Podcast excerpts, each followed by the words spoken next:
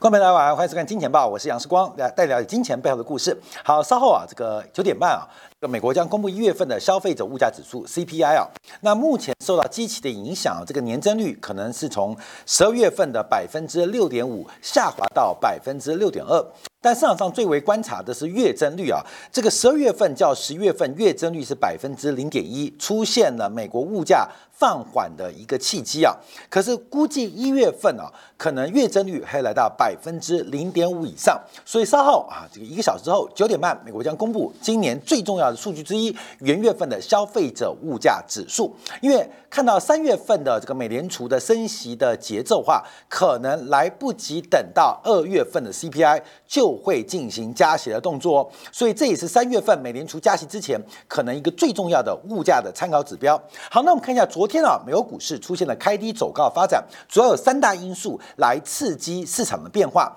当然，第一个对于通胀的预期维持依旧，不管是未来一年的通胀期维持在百分之五的水平，还是未来三年跟五年的这个通胀预期，目前美国消费者都维持在百分之二以上水平，而这是由纽约美联储所做的报告，但。比较令大家振奋人心的，呃，市场上比较激励多头的，主要是未来一年家庭收入跟家庭支出的增长预期。同样，这也是美联储啊纽约分行所做的报告。那对于未来一年啊收入的增长出现了非常非常巨大的放缓，年收入增长。来到了百分之三点三，相对于去年十二月份的百分之四点六，这是创下有记录以来最大的单月跌幅。美国的消费者忽然对于今年的收入展望出现了一个非常大的下修，而这个下修，我们知道从可支配所得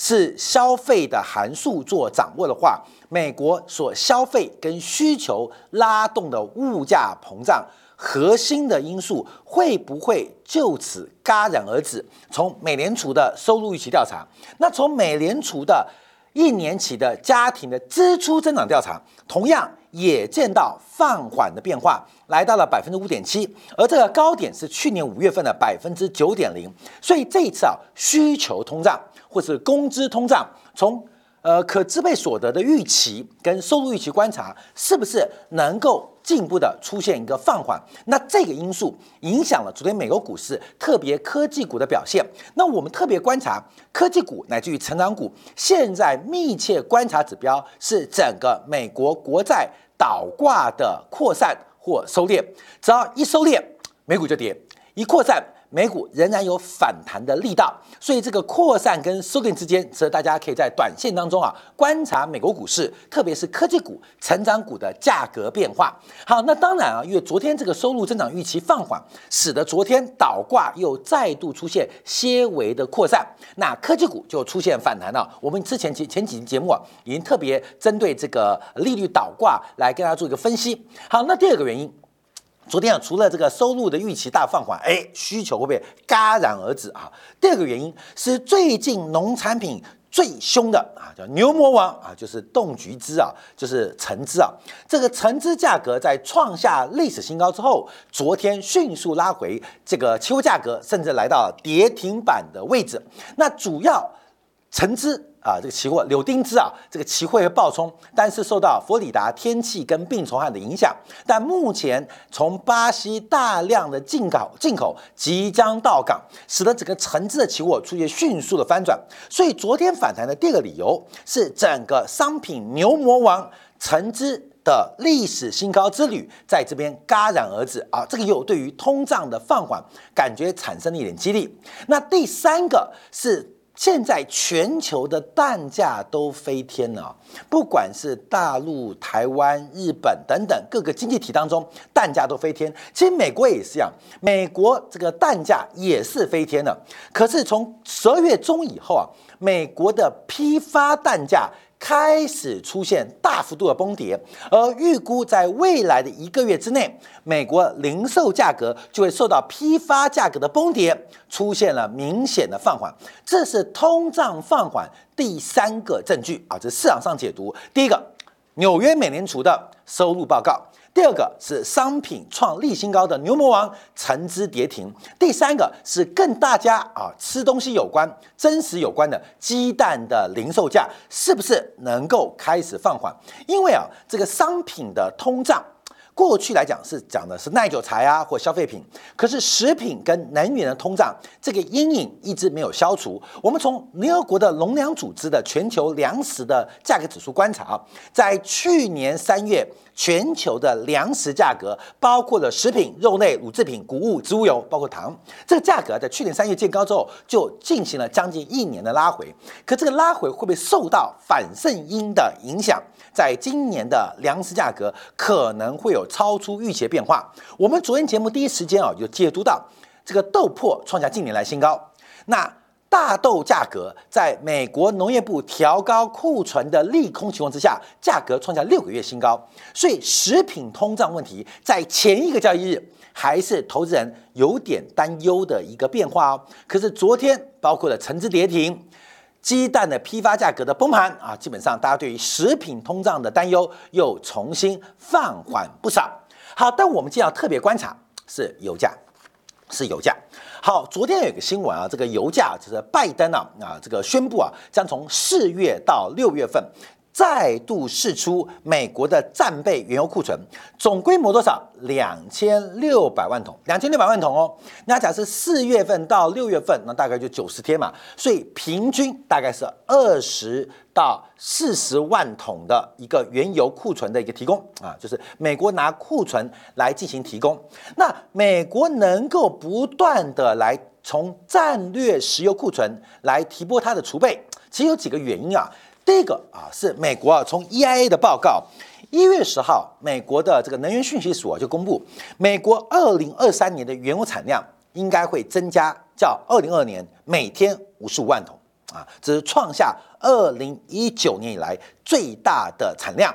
到了明年二零二四年，美国的原油产量会再增加每天四十万桶，达拿到每天。一千将近一千三百万桶的一个单日产量，而这个增量更是非欧佩克国家当中其中的六成是由美国的这个原油的增产所提供的，所以美国本身增量从二零二三也好，二零二四也好是非常充沛，所以美国为什么愿意也胆敢提供提拨石油的战备库存？来面对这次的油价高涨的风险啊，这第一个是美国本身有增量啊，增量还蛮大的，所以存量就不害怕。第二个，我们看到销量啊，销量随着电动车的一个热卖，所以美国长期的汽柴油库存的增速恐怕会相对走缓，所以在增量有确保有保障的情况之下。存量的提拨就有点大胆，可是美国战略石油的储备其实刚好变成了美国商业原油的储备啊，因为战略储备可能叫更上游嘛，所以美国战备原油的储备刚好对照的。是美国商业原油的储备正在缓步的增加跟累积，所以我们从这两个数字要观察啊，美国在这边不断的抛售原油，对于油价的影响有多大？因为啊这几天油价一度要突破八十块美金哦，我们指的是纽约轻原油的期货价格一度要突破八十块美金，为什么要突破八十块美金？因为啊这个俄罗斯宣布在三月份要每天减产五十万桶。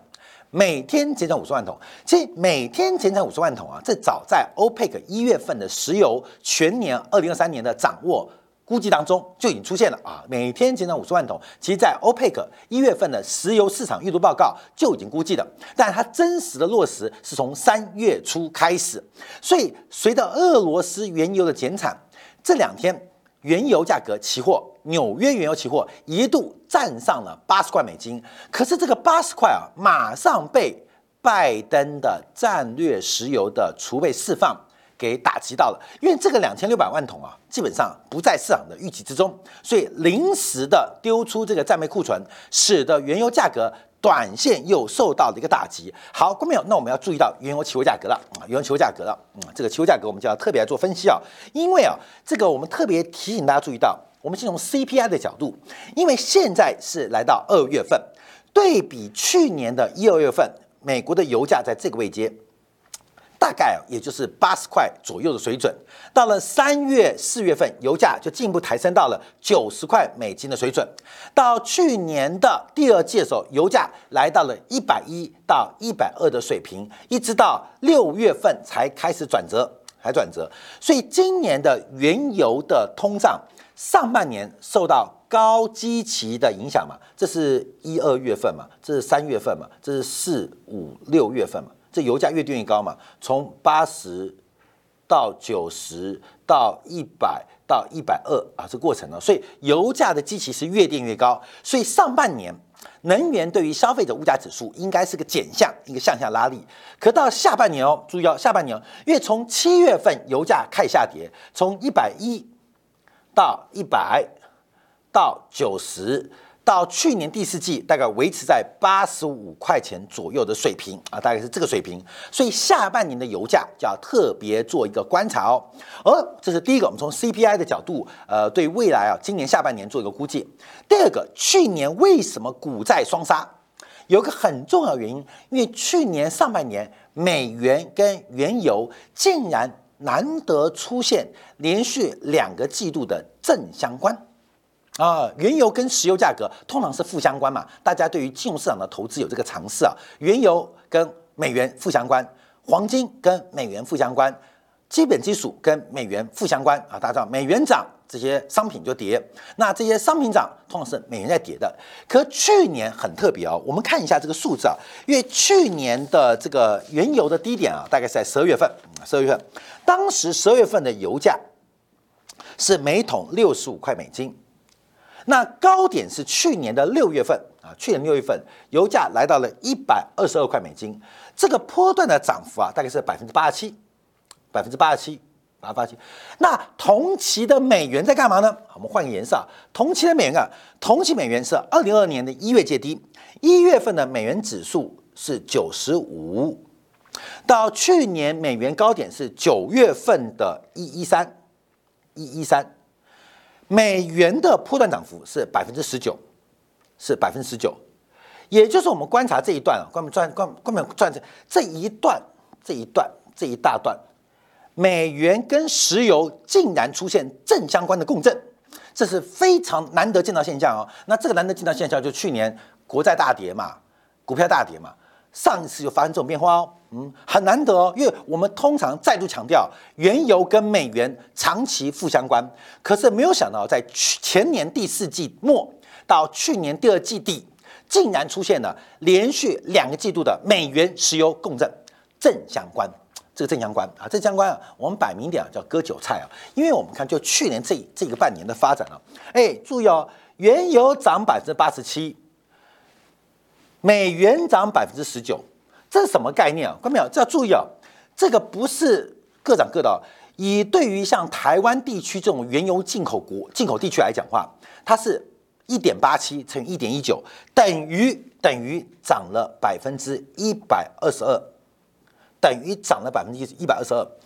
台湾去年看到台湾的中油跟台电为此付出了亏损高达。一百五十亿美金，去年光是在这一方面的亏损，台湾的台电跟中油为了确保电价稳定，确保油价亚洲最低，为此亏掉一百五十亿美金啊！这是我们内部的减损，而我们对外台湾地区二零二年全年的贸易出口是六百亿美金，是六百亿美金。等于这六百亿美金有四分之一是由台湾的邮电部门的亏损所补贴出去的哦，这是很重要。这一百五十亿美金亏损，就是台电跟中油啊，去年合计亏损大概超过四千亿以上嘛，就一百五十亿美金啊，还更多不会更少。所以台湾去年的 GDP 成长。还有台湾去年的出口，其实是因为在政府用内部的油电补贴所创造的融景，而这一百五十亿的缺口，等待日后台湾的政府来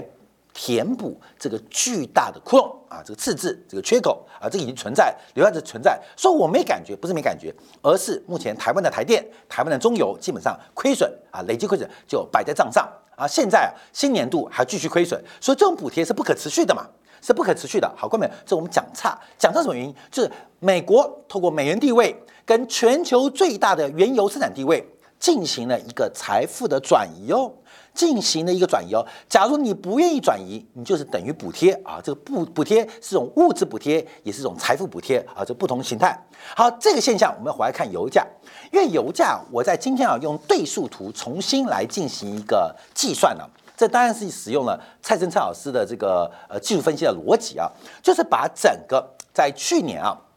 从三月份啊。二三月份到去年大概七八月份跌破啊，这整个头部进行了一个侧幅计算。假如用 log 啊对数图观察，它的侧幅满足应该就在六十九块钱左右啊，六九块钱左右。当然我们知道啊，这个呃全呃全全地球视光啊，大家知道啊去年这边看空油价一二二啊一二啊。我们说油价会跌，当时啊，高盛看到两百，摩根看到一百六，我们一二二跟大家说油价会跌，还很多粉丝还怀疑我们说油价怎么可能跌啊？油价就一路跌下来。那我们经过将近将近半年啊，半年的看空之后，我们在这边要提醒大家。可能转折要发生了。为什么转折发生？除了技术面的利空不跌之外，更重技术面的满足之外，更重要叫做利空不跌啊。这个利空不跌啊，呃，利多不涨啊，找卖点。利空不跌，是不是要观察油价的转折发生？那这个油价转折发生，目前我们就看到这个水平线，这个水平线也很好抓，大概是八十一点三元左右。八十一点三，现在，过去这半年中就是在这个大框框里面，这个大框框里面，现在左边啊在八十一块到这个九十五块，那右边是在八十一块到七十块左右，它形成一个时间的对称，所以只要油价重新站回啊，不看这条图八十一点三，这个油价就有一个新的形态要变化哦，这个新的形态要变化哦，而这个新的形态会呈现什么样变化？就刚好配合目前市场上对于通货膨胀乐观预期的解读，所以它会形成什么形态？第二个就直接转强，第二个这边会再拉一个框，啊，就变成一个大型的对称形态。因为现在的修正，第一个得到满足，第二个时间被拖太久了，以盘代跌，所以这个低点六十九块钱，这个低点以纽约原油价格这个低点。现在被确认为去年下半年来低点可能性越来越大啊！做财务分析啊，做金融分析啊，尤其做价格分析啊，呃，其实不太精准，用猜的哈，用猜的。六十九块钱成为低点，我猜可能成为低点的几率越来越高。那一个是转强，一个就会形成右边大概会历时三到五个月的横盘整理，进行一个对称啊。各位，这形态我们要特别观察哦。这个形态我们要特别观察，因为现有两种不同变化，就是美联储的升息跟市场对于物价出现了背离嘛，而这个背离从油价要特别做一个观察跟掌握。那另外有个指标很重要，就是布兰特原油跟纽约原油的价差正在发散，正在发散。布兰特原油跟纽约原油价差发散，常常是油市转多的一个很重要的讯号。那整个布兰特原油跟纽约原油啊，之前价差最小的时候是十去年十月二十号，去年十月二十号三点六八，三六八。截至昨天呢，啊，截至今天啊，二月十四号，今天啊，今天啊，这个微涨是来到六点五亿啊，六点五亿，这个三点六八其实算是过去历史啊，这个五年内均值算比较小的，比较小的比例啊，percentage 的概念啊，六点五亿回到正常值，那可是这个油扩散的过程当中，原油价格、原油商品。这个要特别值得留意哦，啊，特别值得留意啊！不管你要观察宏观经济，还是要自己做投机操作，风风险自负啊！因为我是用猜的啊，我是用猜的，所以风险自负啊！你赚钱，呃，不用谢谢我，那赔钱，那我是猜的嘛啊！所以大家要特别观察，反正我也藏不准，所以大家特别观察原油价格的一个变化跟发展。好，除了原油之外，还有天然气的价格，因为天然气价格从十跌到最近不到三了，所以天然气的基期效应现大幅拉低，所以下半年原油、天然气乃至于到明年，它会重新成为一个推升物价的一个因子。也值得我们特别观察，所以，我们从原油期货，包括天然气的一个简单的一个分享，来看到整个美国通胀的一个前景。所以，这个时候我们就要特别留意哦，因为美联储的理事又出来讲话了。鲍曼特别提到，那鲍曼也当然具有永久投票权啊，在佛罗里达的美国银行家会议当中表示啊，那需要进一步加息，需要进一步加息来完成通胀目标，但没有明确。看，呃，指出希望看到的利率峰值，不管对于连续加息，他认为是持有用的。那保持加息的紧缩时间，还有特别提到，通胀并没有市场上想象的如此温和，因为过去来讲，它是相对相对是鸽派的。所以美联储的谈话，大家特别观察。我今天啊，上午一直在念读啊，这个两千零六零七年的复盘啊，我在回顾。在零六零七年，到底美联储看到了什么，做对了什么，又做错了什么？其实从两千零六年，伯南克接任葛林斯潘之后，配合了美国财长盖特纳啊，这个基本上这个形成了一个新的三角啊。这个还有这个鲍威尔，那个鲍那个鲍威尔不是个鲍威尔，他们形成一个铁三角。其实，在两千零六年，他们就看到美国房地产这种次贷衍生的风险，可是并不确认这个风险会多大。所以在两千零六年升完息之后，开始停止升息，准备做降息。可是两千零七年到两千零八年是美国房地产。泡沫破灭的开始，也是次贷透过金融性工具衍生的一个化学变化。一直到两千零八年，其实美联储有曾经尝试过降息来缓解市场上流动性的不足。可是为什么不能用霹雳手段来进行降息的支持？第一个，针对特定部门的降息是没有意义的。降息或印钞只能对全社会有帮助，对于特地房地产部门降息跟这个宽松，有时候效果并不显著。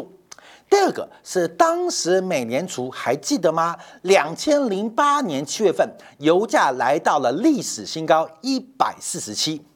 所以美联储当时仍然有通胀的自轴，不能大手大脚的。进行流动性的宽松，所以我们回顾零六、零七、零八到零九，美联储的所作所为，他们讲的话，他们做的事情仍然值得参考。所以，我们从去年下半年到现在上半年，美联储的官员，不管是地方分行主席还是理事们，不断的强调升息仍未到终点，通胀没有想象中温和。从过去历史经验观察，他们讲的。话都是值得大家特别做观察跟参考的，所以目前我们看到，从地方官员到呃理事们啊、联邦委员们呢，基本上仍然维持相对鹰派。好，那我们看一下，截至昨天为止，这个联邦利率的这个基金期货，联邦基金的利率期货又创新高，来到了百分之五点二一三。面对今年下半年的降息预期啊，已经非常非常低哦，就市场上重新定价，第一个升息的高点。可能更高啊，已经从五点零、四点九五、四点八，现在来到五点二。而对于今年下半年降息的可能性越来越低，这种长短端的倒挂值得大家特别留意。所以稍后片刻，我们在经典部分呢，就要特别分享，因为美国目前从公司企业债跟国债的利差并不显著发散，这给美联储进一步升息。带来一个非常宽裕的空间，而拜登政府努力的投放石油的战备库存，压抑油价，也就是在今年上半年，甚至衍生到第三季，美联储的美元收割战略会打到打到一将功成万骨枯的节奏哦，这种倒挂。跟紧缩，其实美国有极大的时间压力跟经济成长的空间压力，所以各方面的全面配合，到底会对于今年从第二季开始的自然价格产生什么变化影响？美元的底部重新在酝酿，而原油的底部似乎也正在完成，会被重到去年上半年原油跟美元正相关的共振发展。值得大家特别做观察。好，下面一个我们在第二部分啊，我们要特别解读几个变化。第一个是美国的信贷的环境，那另外一个是市场跟美联储的矛盾越来越大。第三个要观察的是包括加密货币的查紧缩，还有香港港币又在拉警报。而这时候，昨天传出来，香这个大陆啊，证监会开始停止香港。个人开户的声音，这些资本战已经悄悄的从中美之间的太平洋中已经响起，分享给大家。